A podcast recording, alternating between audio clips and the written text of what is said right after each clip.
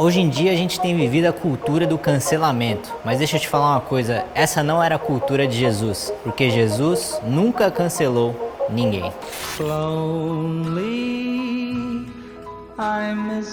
Muitas pessoas têm chamado a nossa atual cultura da cultura do cancelamento. Isso advém de uma era em que tudo tem que ser politicamente correto. A gente não pode falar nem A nem B que alguém vai se sentir ofendido. Isso tem causado algumas coisas boas na sociedade, mas em outras partes um grande dano, porque muitas pessoas não conseguem falar aquilo que de fato pensam. Então, o que é a cultura do cancelamento? Bom, a cultura do cancelamento seria basicamente um tribunal público onde diversas pessoas, milhares, até milhões de pessoas estão julgando constantemente, mediante as redes sociais, por exemplo, o que outras pessoas estão falando. E ai de alguém de falar alguma coisa errada, ou às vezes não está nem necessariamente errada, mas aquilo está ofendendo alguém ou indo contrário à visão de alguém. Essa pessoa, ela é cancelada, né? Essa cultura do cancelamento onde milhares ou milhões de pessoas começam a boicotar alguma coisa, alguma atitude, alguma coisa que foi falada por uma certa pessoa que não está de acordo com a visão geral do, da população. Segundo o dicionário, a palavra cancelar quer dizer se tornar sem efeito, ou riscar, ou eliminar algo, né? Então, quando a gente está falando sobre a cultura do cancelamento, é um ato em que pessoas que discordam de uma certa opinião, uma atitude, alguma coisa que alguém falou ou se expôs publicamente, né? E isso a gente vê, obviamente, é nas redes sociais, que é a principal mídia onde a gente vê a cultura do cancelamento. Essas pessoas serem boicotadas e muitas pessoas quererem eliminar essas pessoas, eliminar suas opiniões, eliminar as suas falas e cancelar o seu discurso. E lembrando que a gente não está nem entrando no mérito do que está sendo dito. Isso pode muito bem ser certo ou errado à luz da Bíblia, que é o nosso principal padrão como cristãos, mas independente disso, é, hoje em dia muitas pessoas estão sendo canceladas num tribunal público. Não existe um critério, um método pelo qual a opinião ou a ação dessa pessoa foi submetida. Então, hoje em dia a gente está vivendo algo muito sério, porque a cultura do cancelamento não existe diálogo, não existe ponto de vista, não existe argumentação, não existe um processo pelo qual aquela pessoa é submetida. Simplesmente se ela falou algo que a grande maioria pensa ao contrário, aquela pessoa é cancelada. Isso acaba trazendo diversos efeitos negativos, como por exemplo a falta de empatia. Ninguém se coloca no lugar daquela pessoa que pode ter cometido um erro, mas todos nós estamos sujeitos ao erro, por exemplo, e pode sequer nem ter falado nada de errado, mas simplesmente por ser contrário à opinião pública, aquela pessoa é cancelada sem nenhum tipo de direito de contra-resposta e nada disso. E essa cultura de cancelamento, onde as pessoas são anuladas, suas opiniões são eliminadas, riscadas, elas são completamente desconsideradas,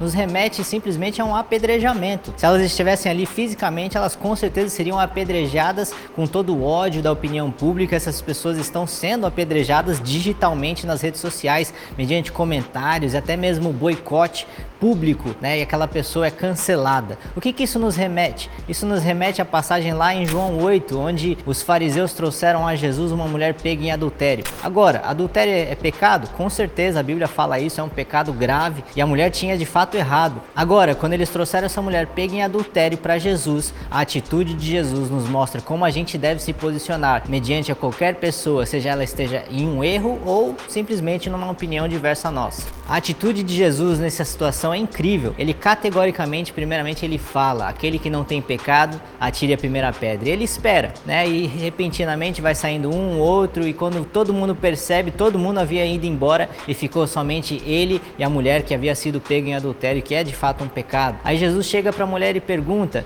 Mas ninguém te condenou? Bom, eu também não te condeno. E numa terceira declaração, Jesus fala: Vá e não peques mais. Em três frases, Jesus demonstrou uma sabedoria divina em como eu e você devemos lidar com as pessoas ao redor do mundo, por mais que a opinião deles, sejam eles estão certos ou errados, sejam diferentes da nossa. A primeira declaração Jesus fala: aquele que não tem pecado atire a primeira pedra. Ou seja, isso remete tudo aquilo lá que fala em Romanos 3:23, todos pecaram, estão destituídos da glória de Deus. Tanto eu e você estamos sujeitos a cometerem erros. E se nós fôssemos apedrejar todo mundo que fala algo contrário à nossa opinião ou às vezes de fato está em um comentário alguma opinião errada, todos nós seríamos apedrejados porque todos nós estamos sujeitos ao erro ou ao pecado. A segunda frase Jesus falou: Ninguém te apedrejou, mulher? Bom, eu também não te apedrejo. Essa segunda frase é incrível porque ela demonstra a graça e o fato pelo qual Jesus veio à terra aqui para nos redimir e não não para nos condenar. Jesus veio para morrer pelo mundo, para aqueles que têm fé nele sejam salvos e não para condenar ninguém. Somente serão condenados aqueles que não tiverem fé em Jesus Cristo. E na terceira frase, Jesus fala: Vá e não peques mais. Isso demonstra a regeneração, o novo nascimento, a transformação pela qual todos aqueles que tiveram fé em Jesus e receberam o Espírito Santo vão passar ou já passaram por isso. Isso é o Evangelho completo. Em três frases, Jesus resume todo o Evangelho e toda a postura que eu e você devemos ter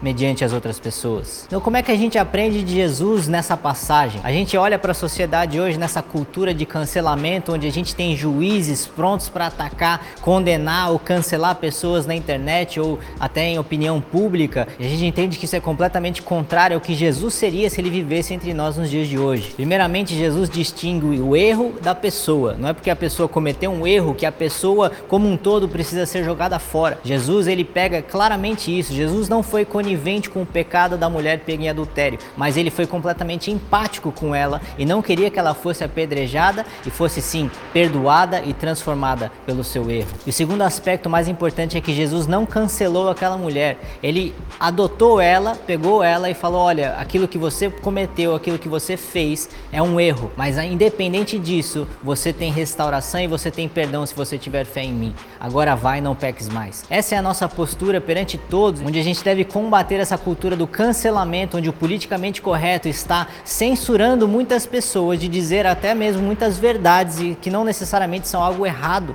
a se dizer. Até mesmo a forma como Jesus nos ensinou a orar nos dá um direcionamento frente como nós devemos agir nessa cultura de cancelamento que nós estamos vivendo. Jesus nos ensinou a orar dessa forma: Pai, perdoe os meus pecados, assim como eu perdoo os meus devedores. Dessa mesma forma, nós devemos ter essa postura e não contribuir para essa cultura de cancelamento. Nós devemos ser tolerantes até mesmo a opiniões contrárias, até mesmo erros que outras pessoas concedem, porque dessa forma nós estamos sendo como Cristo e não conforme a cultura deste mundo. Então, se você já se sentiu cancelado na internet, ou muitas vezes julgado, sem direito à resposta, ou pior ainda, você contribuiu para essa cultura do cancelamento, dê uma repensada nas suas atitudes, porque não é dessa forma que Jesus agiu conosco e se fosse, todos nós seríamos apedrejados. Então eu convido a você a não cancelar ninguém. Por quê? Porque Jesus não cancelou ninguém.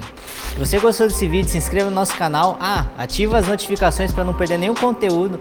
Compartilha, comenta, enfim, ajuda a gente aí. Um grande abraço, que Deus abençoe.